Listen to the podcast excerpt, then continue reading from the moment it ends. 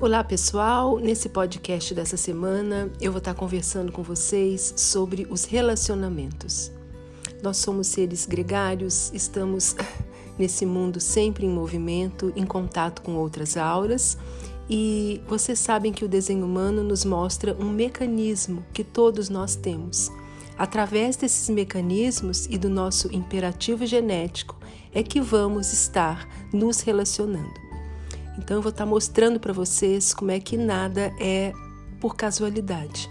O desenho humano é uma ferramenta que ele consegue te dar resposta para qualquer coisa que você possa pensar em relação às características tuas, porque você é do jeito que é, porque as pessoas são como são. Então tá tudo aí nesse gráfico. É realmente mágico da gente conhecer